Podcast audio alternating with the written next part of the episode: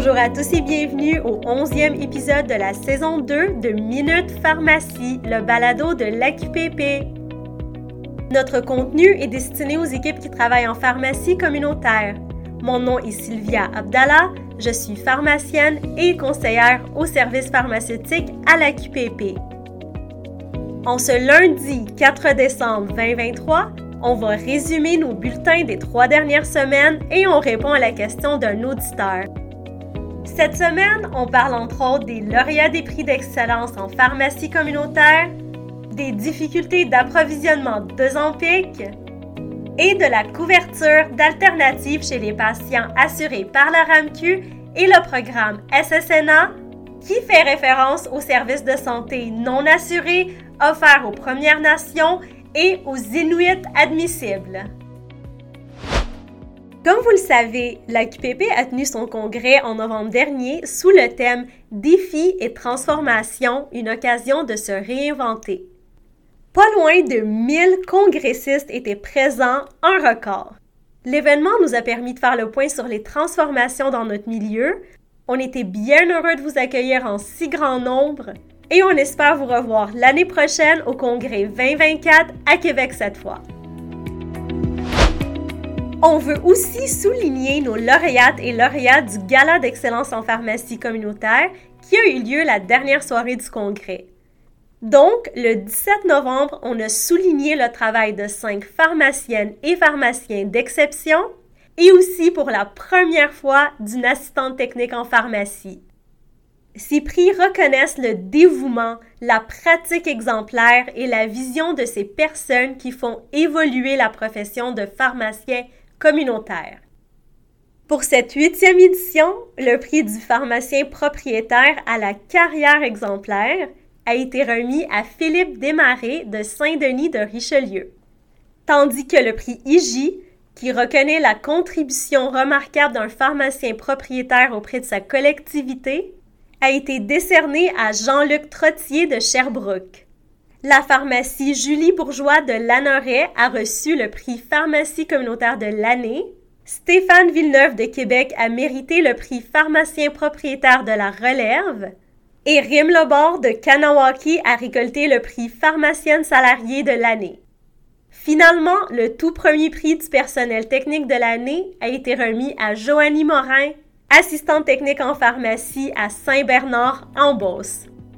Félicitations à nos lauréates et lauréats. On va maintenant parler d'un sujet qui nous préoccupe depuis quelques semaines, l'Ozempic. Vous avez été nombreux à nous contacter au sujet des difficultés d'approvisionnement. Malheureusement, la situation va durer jusqu'en mars 2024, mais en attendant, on fait tout ce qu'on peut pour trouver des solutions et pour vous aider. On vous a transmis récemment un avis conjoint de l'OPQ, du CMQ et de l'OIIQ à propos de ce problème.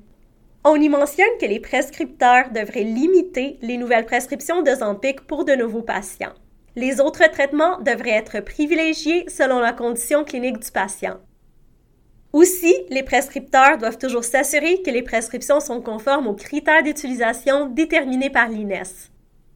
On vous encourage d'ailleurs à continuer de limiter la distribution du médicament à un mois, si possible par souci d'équité pour tous les patients, et à optimiser vos interventions auprès des patients touchés. Vous pouvez faire des substitutions thérapeutiques vers le Trulicity ou le Victoza par exemple, prendre en charge l'ajustement de la dose de médicaments pour l'atteinte des cibles thérapeutiques en diabète si un patient venait à se déstabiliser à la suite d'un changement de molécule, et modifier la thérapie médicamenteuse pour augmenter ou diminuer les doses d'un médicament pour assurer l'efficacité de la thérapie médicamenteuse ou de la sécurité du patient lorsque c'est nécessaire et approprié. On vous invite à consulter les capsules d'information sur les différentes règles de l'entente pour vous guider dans la prise en charge ou la modification de la thérapie. Toujours au sujet de Zampic, la RMQ a émis un flash info le 17 novembre au sujet de la couverture d'alternatives à ce médicament-là durant la période de difficulté d'approvisionnement. Une personne assurée par la RAMQ avec une autorisation pour l'Ozempic pourra avoir accès au Victoza et au Trulicity pour la période en question aux mêmes conditions autorisées. Donc, le prescripteur ou le pharmacien n'aura pas besoin de faire une demande de médicaments d'exception. Aussi, l'AQPP est allé chercher plus de clarification de la part de la RAMQ pour le nombre de stylos autorisés. La RAMQ a confirmé que la gestion des quantités maximales de stylos autorisés se fait de façon individuelle, donc par dénomination commune, selon les critères de paiement pour le Victoza, Trulicity et Ozempic. Une infolette de la RAMQ avec les codes de facturation suivra sous peu et la facturation pourra être rétroactive au 13 novembre 2023. Quant au programme des SSNA, soit les services de santé non assurés offerts aux Premières Nations et aux Inuits admissibles, faisant partie de l'entente avec le Partenariat fédéral pour les soins de santé, des changements temporaires ont été apportés le 15 novembre pour faciliter l'accès à d'autres médicaments pour le traitement du diabète de type 2 pendant les difficultés d'approvisionnement de Zampic. Donc, Januvia et Invocana sont couverts sans autorisation préalable, alors que pour Trulicity et Victoza, ils vont être couverts après une évaluation au cas par cas. Le pharmacien va devoir communiquer avec le centre d'exception des médicaments. Finalement, vous allez trouver dans les notes du balado des outils cliniques pour vous aider à gérer la situation. Du côté d'Accessa, on vous rappelle qu'une formation multiprogramme va avoir lieu le 5 décembre de 8 à 10 heures pour vous permettre d'accéder en accéléré aux 18 programmes en vigueur. Encouragez les membres de votre équipe à participer. Cette formation est pour tous. Pharmaciens propriétaires, salariés, ATP et aussi infirmières. On vous attend en grand nombre. Pour la question d'un auditeur, on nous a demandé quel code de facturation utiliser pour une ordonnance en différentes étapes pour un assuré de la RAMQ. On va commencer par voir dans quelles circonstances on peut utiliser le code N. On utilise le code N quand on exécute ou on renouvelle une ordonnance pour une condition médicale qui demande un traitement de forme pharmaceutique orale et solide de 90 jours ou plus, quand l'ordonnance est servie de façon périodique et consécutive. Il est important de retenir que le code N s'applique selon l'historique du dossier patient et non seulement pour la durée inscrite sur l'ordonnance émise.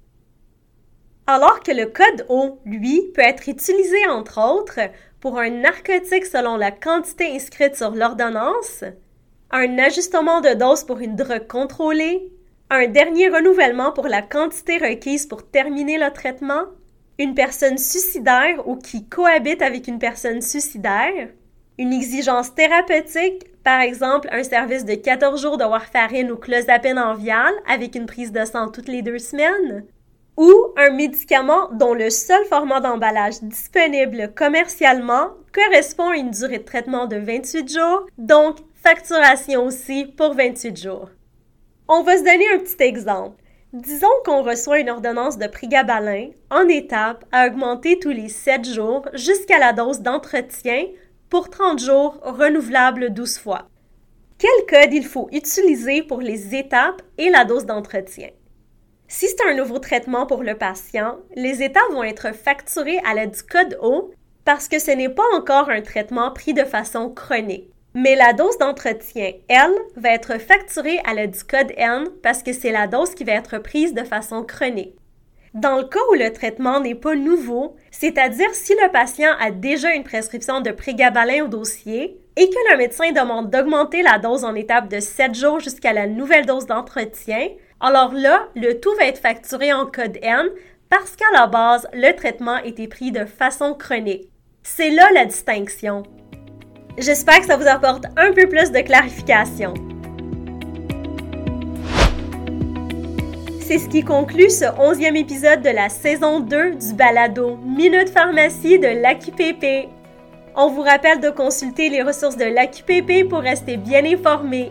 N'hésitez surtout pas à nous faire part de vos questions et commentaires. À bientôt!